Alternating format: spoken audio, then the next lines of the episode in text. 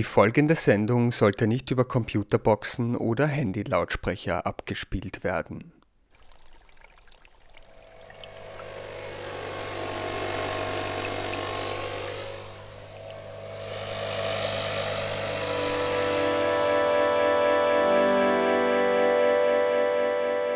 In der Gehörschnecke. Die Sendung zum Zuhören.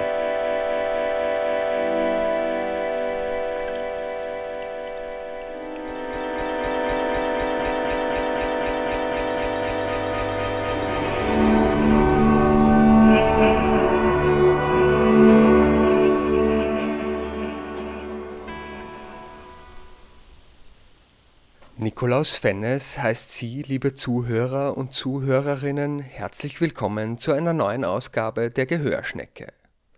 Diesmal beschäftigen wir uns einmal mehr mit allem, was raschelt und plätschert. In Teil 13 der unendlichen Serie lauschen wir einer weiteren Folge von Blätterrauschen, die sich mit dem A und dem B des Baumalphabets, dem Ahorn und der Birke befasst. In Teil 14 hören wir dann eine Landschaftsklangaufzeichnung aus meinem Hinterhof in Ottakring, als ich geistesgegenwärtig das Aufnahmegerät einmal einfach laufen ließ und dabei ein lang ersehntes Wetterphänomen dokumentierte. Viel Vergnügen in den nächsten 3 hoch 3 Minuten.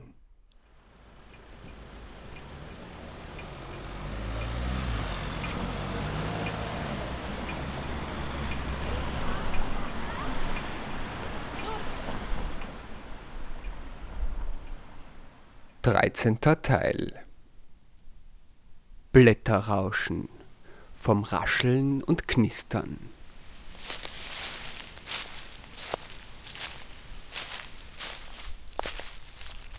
Folge 4 Ahorn und Birke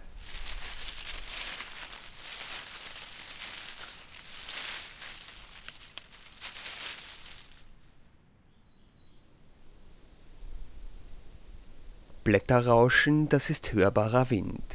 Einmal leise raschelnd, einmal laut aufbrausend, machen sich die sonst eher leisen Wald-, Park- und Alleebewohnerinnen hörbar. Stets auf ihre eigene Weise.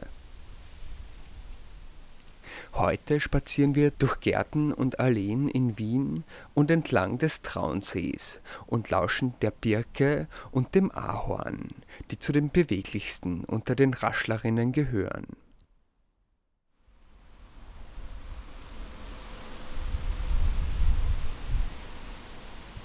Spitzahorn und Feldahorn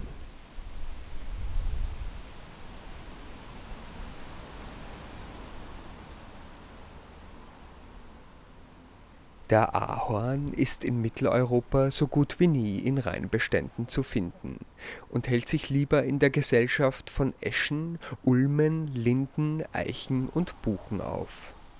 Er liebt tiefgründige, sickerfeuchte und lockere Lehm- und Steinschuttböden. Acer platanoides, der Spitzahorn, ist von den Pyrenäen bis in den Nordiran anzutreffen und erreicht in seinen 150 Jahren bis zu 30 Metern Höhe und bis zu einem Meter an Dicke. Der ihm nah verwandte Acer pseudoplatanus, der Bergahorn, ist einer der wüchsigsten Bäume in Europa. In bis zu 1650 Metern Höhe bildet er zusammen mit der Eberesche die Laubwaldgrenze und in seinem bis zu 500 Jahre langen Leben kann sein Stamm eine Dicke von bis zu dreieinhalb Metern erreichen.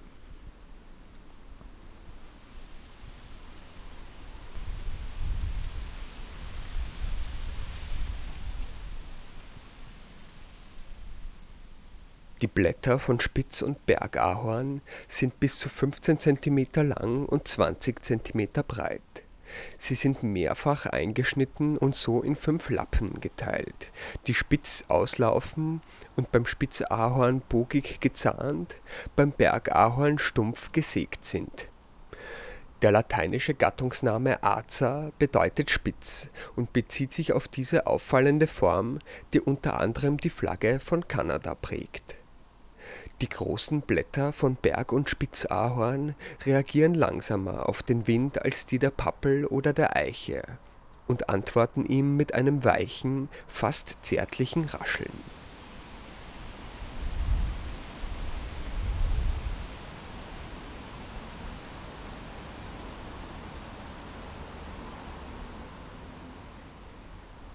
Erst mit 20 Jahren wird der Ahorn geschlechtsreif und bildet seine ersten Blüten, die von Insekten bestäubt werden. Seine großen Nektarscheiben enthalten reichlich Zuckersaft, der vor allem Bienen anzieht. Im Ersten Weltkrieg gab es auch in Mitteleuropa Versuche, aus Ahorn Zucker zu gewinnen, aber mit wenig Erfolg der Saft des Baumes enthält nämlich nur maximal 3,5% Zucker und ist damit weit nicht so ertragreich wie der nordamerikanische Zuckerahorn.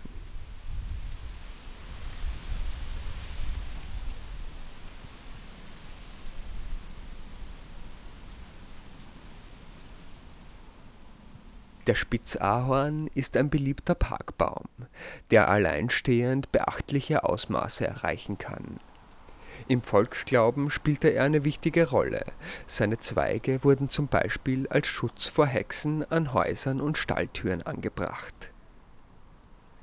Das Holz von Spitz und Bergahorn ist besonders für Furniere beliebt, weil es mitunter malerische Maserungen entwickeln kann, wie zum Beispiel die sogenannten Vogelaugen Besonders der Bergahorn ist wegen seiner größeren Stabilität auch gerne als Holz für Zargen und Boden von Saiteninstrumenten beliebt.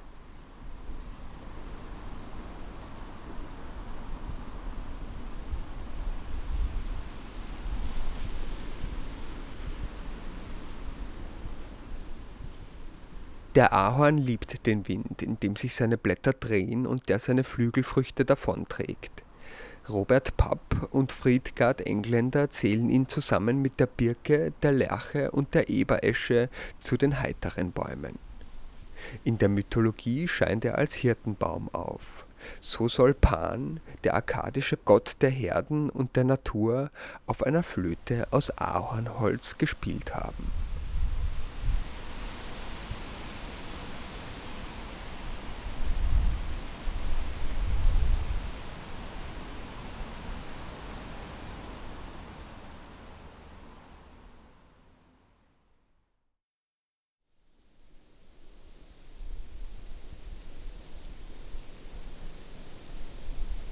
die Hängebirke.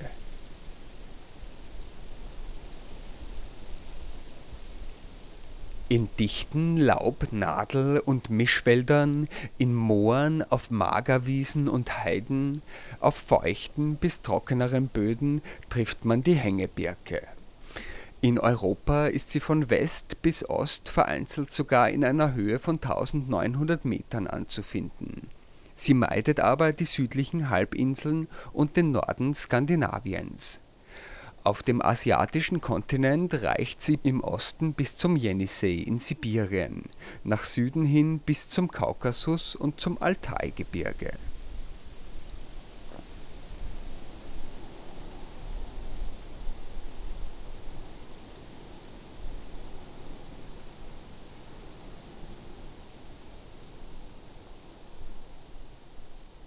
Betula pendula, die Hängebirke, ist mit ihren bis zu 80 cm Stammdicke und maximal 120 Jahren ein vergleichsweise zierlicher und junger Baum. Ihren Namen hat sie von den herabhängenden Ästen, an denen die bis zu 6 cm langen und 5 cm breiten, eiförmig bis dreieckigen Blätter sitzen die Triebe, die bei der Untergattung der Trauerbirke besonders weit herabhängen, fliegen förmlich auf dem Wind, wobei die beweglichen Blätter ein silbriges, klimperndes Rascheln von sich geben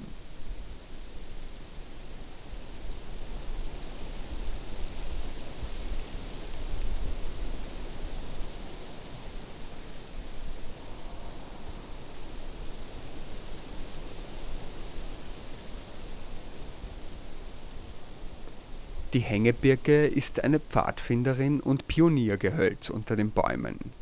Mit ihren flachen Wurzeln wagt sie sich oft als erste auf Brachflächen und Schutthalden vor.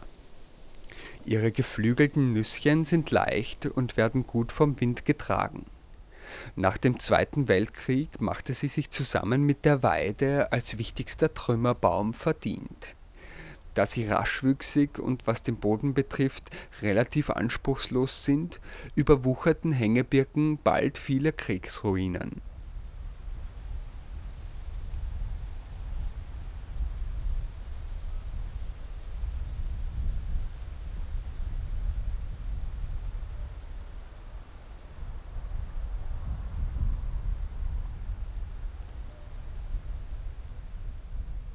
Der Name Birke geht auf das althochdeutsche Bircha oder Bircha zurück, das wiederum wahrscheinlich vom indogermanischen berek für glänzen abstammt. Diese Bezeichnung beschreibt nicht nur den glitzernden Klang der Blätter, sondern bezieht sich auch auf die weiße Farbe der Rinde die Rinde der Birke enthält Betulin, einen Stoff, der das Holz vor Tierfraß schützt, für Nässe undurchdringlich und damit auch unverweslich macht. Durch diese Eigenschaften wird das Holz vielfach genutzt, für Kanus, Bestecke, Töpfe, Schuhe oder Dachschindeln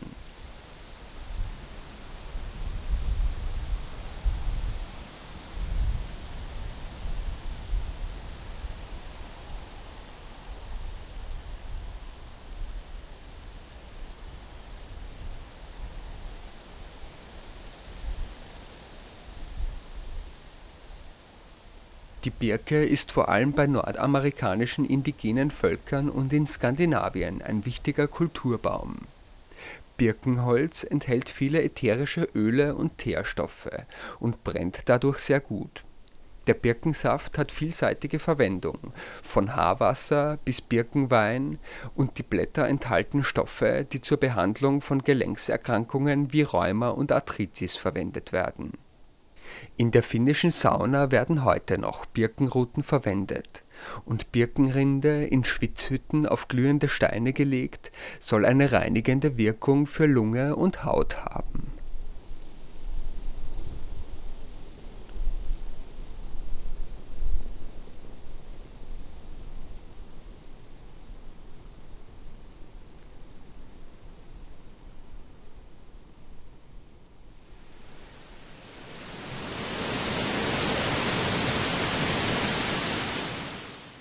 Rauschvergleich. Das Rauschen von Ahorn und Birke lässt sich relativ leicht unterscheiden, stehen sie doch meist an sehr verschiedenen Standorten. Was man beim direkten Vergleich aber gut hören kann, ist, wie sich unterschiedliche Blattgröße und Aststruktur auf den Klang der Blätter auswirken die Blätter des Feld- und Spitzahorn mit ihrer großen Resonanzfläche ergeben einen relativ definierten Klang, der wie ein plätschernder Bach klingt.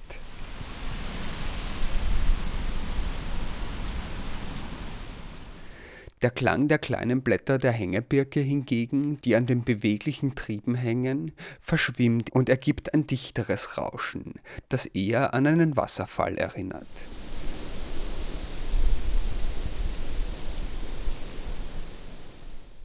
hören wir nun die beiden Bäume abwechselnd im direkten Rauschvergleich.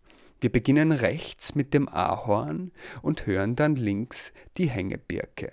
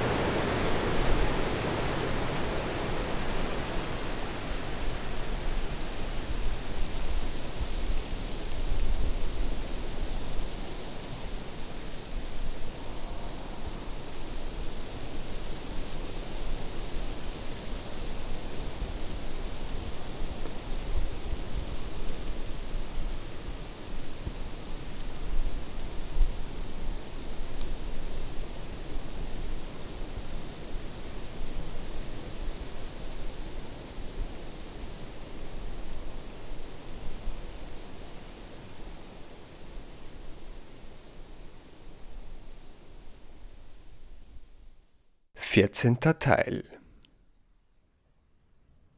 Wolkenbruch in Ottakring Ein Musikethnologe sagte mir einmal, die besten Aufnahmen entstehen, wenn man einfach nur das Tonbandgerät laufen lässt.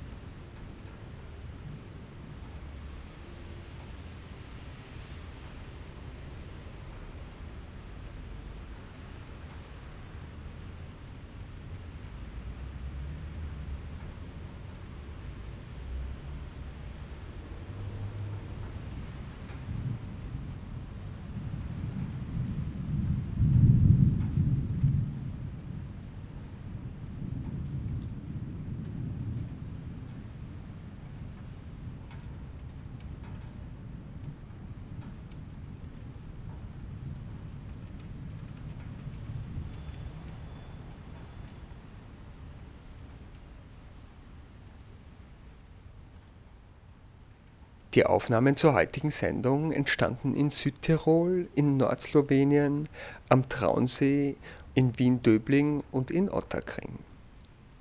Alle Informationen zur Sendung finden Sie unter gehörschnecke.at, wo es auch einen Link zum Podcast der Sendung im Cultural Broadcasting Archive gibt. Das war's für heute von meiner Seite. Nikolaus Fennes wünscht Ihnen alles Gute und bis zum nächsten Mal.